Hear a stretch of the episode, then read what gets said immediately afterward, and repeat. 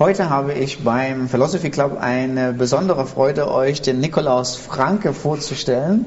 Nikolaus kommt aus Hannover und wir hatten dich ursprünglich eingeplant äh, für einen Nice to Meet You Abend mit unseren Singers und du solltest darüber reden, über christlich Flirten. Und ähm, ja, Nikolaus, du bist verheiratet mit Beatrice. Mhm. Das heißt, du weißt, wie man christlich flirtet? Oder wie, wie hast du Beatrice kennengelernt?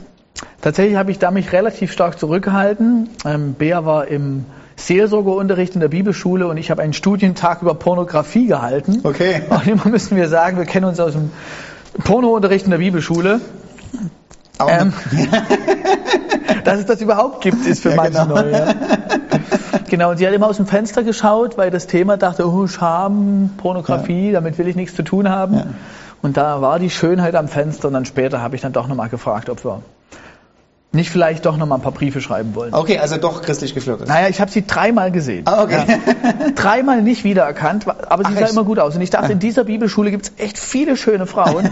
und irgendwann habe ich erkannt, dass es immer dieselbe ist. Okay. Und ich wusste, hier muss ich handeln. lustig, lustig, tolle Sache, tolle Geschichte. So, wir hatten dich eingeladen mhm. ähm, äh, für dieses Event, für Singles. Und du solltest äh, das über ein Thema, über ein Thema sprechen, christlich flirten. Mhm. Und ich habe das so dem einen oder anderen erzählt. Und da kam die Frage auf, und deshalb frage ich dich heute im Philosophy Club, ich habe die Frage bekommen, christlich flirten, gibt es sowas überhaupt? Ähm, also vielleicht kannst du da mal anfangen. Ähm, was gibt es überhaupt? Sag mal, also dürfen Christen überhaupt flirten? Ja, und wo ja. ist der Unterschied zwischen christlich flirten und nicht christlich flirten? Oh, das sind viele gute Fragen. Also es gibt bestimmt christlich flirten, ja, aber manchmal gibt es ja schon was in der Welt und du machst ein Produkt draus ja. und dann wissen die Leute, dass es das gibt, ja. Und ähm, ich finde den Titel schon irgendwo schön, weil es stellt so heraus, dass erstens das Flirten ein Wert ist. Hm. Weil ansonsten würde ich nicht christlich davor setzen. Ich würde ja auch nicht hm. sagen, christlich Menschen ausbeuten. Ja. Ja, und das ist mir erstmal wichtig, dass das Image cool. von Flirten ja. aufgewertet wird, weil Toll. es was Schönes. Es ja. ist ein Spiel der Geschlechter, es ist ein Werben um eine Person, sich von einer schönen Seite zeigen, ist auch was, was Feines.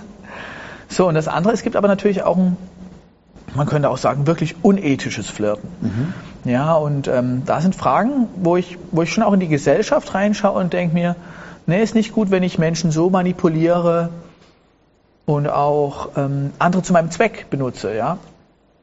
Super. Und wo ist jetzt der Unterschied zwischen mhm. ähm, christlich ja. flirten und unethisch flirten? Also ich würde sagen, erstmal ist unethisch flirten, wo ich den, den anderen nur in seiner Funktion für mich wahrnehme und nicht in seiner Person. Okay. Also wenn ich jetzt flirten würde mit dir, um meinen Selbstwert zu erhöhen, ja. dann wärst du mir ein Mittel. Ja. ja und ich, ich finde es aber unethisch, wenn ich Menschen rein auf Mittel funktionalisiere. Ja. Du musst immer auch als Mensch gewertschätzt sein. Du musst, ja. du bist mein Ziel. Ja. Oder wenn ich dich für meinen sexuellen Genuss gebrauche oder um mich aus meiner Herkunftsfamilie zu lösen und nur über einen holden Burschen, eine holde Dame, wäre mir das möglich, okay. würde ich den Menschen verzwecklichen. Okay. Das ist das eine. Und das andere ist auch, glaube ich, ähm, das ist jetzt vielleicht schon ein relativ tiefer Gedanke. Hm, der Mensch, wenn der Mensch wirklich ein eigener Wert ist, eine ja. eigene Person ist, für die ich Verantwortung trage, dann bin ich nicht nur dafür da, dass ich dich nicht verletze nur, mhm. sondern dann bin ich auch dafür da, dass ich dir christlich gesprochen ein Segen bin. Mhm. Also allein wünsche ich mir, dass wir aus unserer kurzen Begegnung, die wir haben, du noch ein bisschen glücklicher bist, ja. du eine gute Zeit hattest, ich dich, man könnte sagen, ich dich deiner Zukunft wieder gut übergebe. Ja. So, und es gibt aber auch ein Flirten, das hinterlässt Beschädigung im anderen okay. und nimmt das zumindest in Kauf. Okay setzt den anderen zum Beispiel danach nicht wieder frei, sich unbeschädigt auf den Kennenlernprozess einzulassen. Okay. Und das ist, glaube ich, etwas, was mit der Ebenbildlichkeit des Menschen als Bild Gottes, als, als Träger von Gottes Würde auch ja. nicht in Einklang zu bringen ist. Okay. Also das ist, ein, das ist ein sehr guter Gedanke, finde ich. Also die Idee ist, ich habe mit jemandem geflirtet, das ist total positiv. Ähm, es gab so ein bisschen den Tanz um den anderen herum. Ja, Und dann merke ich aber, nee, ist nicht die richtige Person. Und dann gehen aber beide voneinander weg und sagen, es ist nichts geworden, aber es war trotzdem gut, dass wir uns kennengelernt haben und für die Zeit war es okay, aber mehr wollen wir nicht. So, das ist der Gedanke dahinter. Schöner Gedanke. Hast du okay. schön formuliert. Okay. Komm mit ins Team, christlich flirten.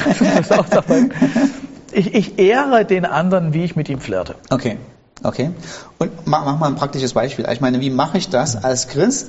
Oder, oder ich frage mal ein bisschen länger. Ich tue die Frage ein bisschen ausweiten, damit du ja. mehr, mehr, zu nachdenken, mehr Zeit zum Nachdenken hast.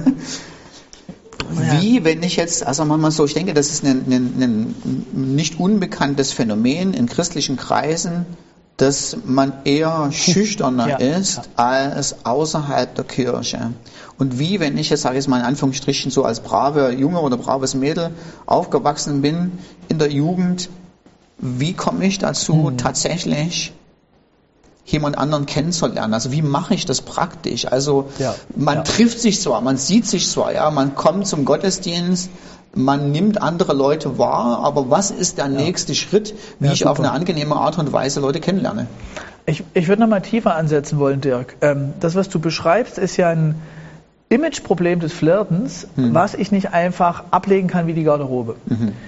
Ja, und das haben wir ja manchmal in unseren christlichen Kreisen, dass Menschen weil sie etwas in der Welt wahrnehmen, was ihnen nicht gefällt, so in die Abwehr gehen, dass mhm. sie gar nichts mehr wissen, was sie jetzt verwalten können. Ja.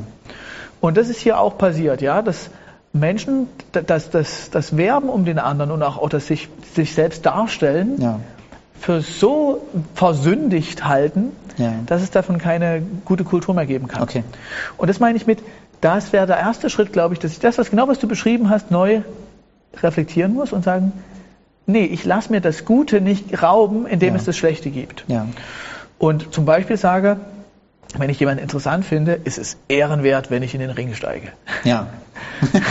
das predige ich mir dann zu. Ja? ja. Hey, die ist es wert. Für die mache ich mich verletzlich. Oder und für diesen Herrn sich jetzt schick zu machen und Signale zu senden, das ist okay. Okay. Da trete ich jetzt mal für meine Interessen ein, ja. weil den würde ich doch nicht teilen wollen. Ja, okay. das wäre das Erste, dass ich mir das ja. erlaube. Ja? ja. Und dann geht es im Zweiten darum, dass ich sagen würde, es gibt die, diese Kultur, wo ich den anderen nur als Mensch achte, was auch völlig okay ist und wichtig ist, aber eben nicht als potenziellen Liebespartner. Hm. So die Friendzone, die, die, die Friendzone, die wir so kennen und wo wir tendenziell in der Balz und Brunft nicht reinkommen ja. wollen. Ja. Ähm, und das ist eher die Frage des Menschseins. Ja. Aber die, die Herausforderung ist, glaube ich, im zweiten Schritt, jetzt mal vom Heterosexuellen ausgegangen, von der heterosexuellen Flirt-Story, dass ich sage, ich lerne den anderen als Frau und als Mann kennen und nicht als Mensch. Hm. Ja. Und wenn zum Beispiel jetzt, ich nehme mal zum Beispiel zwei sind in einem Team, was weiß ich, die machen den Kids-Bereich. Und die sind treu und verlässlich und irgendwann knospt sich ihm ein so der Gedanke, eigentlich ist, ist das echt eine tolle Person. Mhm. Und irgendwie denke ich oft auch an sie abseits von unserem Dienst. Ja. Und dann ist die Herausforderung, dem anderen zu adressieren als Frau oder Mann. Ja. Und nicht mehr als Mitarbeiter. Ja. Und das ist eine andere Form von Kompliment, die ich dann mache. Ja. Beispiel. Hilf uns. Also wie würdest du es machen? Vielleicht mal ganz ehrlich so. Also ja, ja. Äh, auf den Punkt gebracht. Auf den Punkt. Ähm, äh, du hast, ich glaube, ich habe so ein bisschen zwischen den Zeilen durchgelesen. Du würdest wahrscheinlich sagen, es gibt eine Art und Weise, wie Männer anders flirten als Frauen. Ja, denke ich auch. Ja. Okay. In der äh, Tendenz. Wie, da vielleicht zwei Fragen an dich. Wie würdest du als Mann flirten? Wie würdest du jetzt sozusagen das Gespräch oder die Begegnung initiieren? Und wie würdest du als Frau flirten? Ja. Ich meine, du, ich du bist keine Frau, Frau aber Also das eine Mal ist, glaube ich, du musst natürlich auf die Weise flirten, die stimmig für dich ist. Okay. Ja, du interpretierst diese Rolle des Flirtens adäquat, genauso wie du im Theaterstück auch eine Rolle aufführst, aber du führst sie immer auch als du auf. Hm. Und trotzdem spielst du die Rolle. Und du spielst diese Flirtrolle, aber in deiner Stimmigkeit. Und wenn du da irgendwie verkorkst, irgendwelche Sprüche auswendig lernst, das wird nicht klappen. Mhm. Aber was zum Beispiel wichtig ist für die Frau, ist, dass sie das Gefühl hat, der Typ sieht mich. Und dieser Typ entdeckt mich und mhm. er, er erkennt mich. Mhm. Ja, und dieser Mann nimmt wahr, dass ich Potenzial habe und dass ich es wert bin, gesehen zu sein. Und das kann man zum Beispiel super machen, indem ich ähm, zeige, was dieser Frau steht und dass mir das gefällt. Mhm. Ja, und ähm, ähm, sozusagen, zum Beispiel das, das Tuch steht dir echt super. Okay. Dann würde ich vielleicht erstmal grübeln, wie hat er das gemeint? Hm. Das würde ich jetzt nicht übertreiben, ja, aber ich glaube, die Frau will sehen, ich bin als Person gesehen und entdeckt, mhm. aber eben nicht nur als Mensch. Mhm. Ähm, Und dann ist die große Kunst, glaube ich, dass man abseits vom Dienst mal Räume hat, wo man sich begegnet. Mhm. Jetzt bringe ich mal so ein Beispiel. Du bist du auf einer Party deiner Kirche. Du bist gesegnet, wenn du eine Kirche hast, wo es Partys gibt und nicht gerade alles im, im Lockdown ist. Aber da ist da die Party, da ist auch wieder die Frau. Sonst bist du im Dienst, aber jetzt du, ziehst du die Mitarbeiterjacke aus. Ja. Und redest plötzlich mit ihr, wie sie eigentlich zum Glauben gefunden hat. Okay. Und wie die Beziehung ihrer Eltern war. Oder du fragst sie eigentlich, wie sie zu dem und dem und dem steht. Ja. Und sie merkt, die interessiert sich jetzt für mich als Mensch. Ja. Jetzt, Achtung, mal kurz alle weghören. Ah, und dann gehst du wieder weg von dieser Party. Du kannst dann auch nicht vor der Frau niederfallen und sagen, oh ja, hm. Weil, wenn du zu devot bist, ist das Spiel meist auch wieder vorbei. Ja. Also devot ist überhaupt nicht gut. Und ähm, dann stellt die Frau vielleicht fest, ist ja aber ein interessanter Gesprächspartner. Und verstehst du ein bisschen, was ich meine? Du ja. zeigst dich auch von der anderen Seite, aber du zeigst dich als Mann. Okay.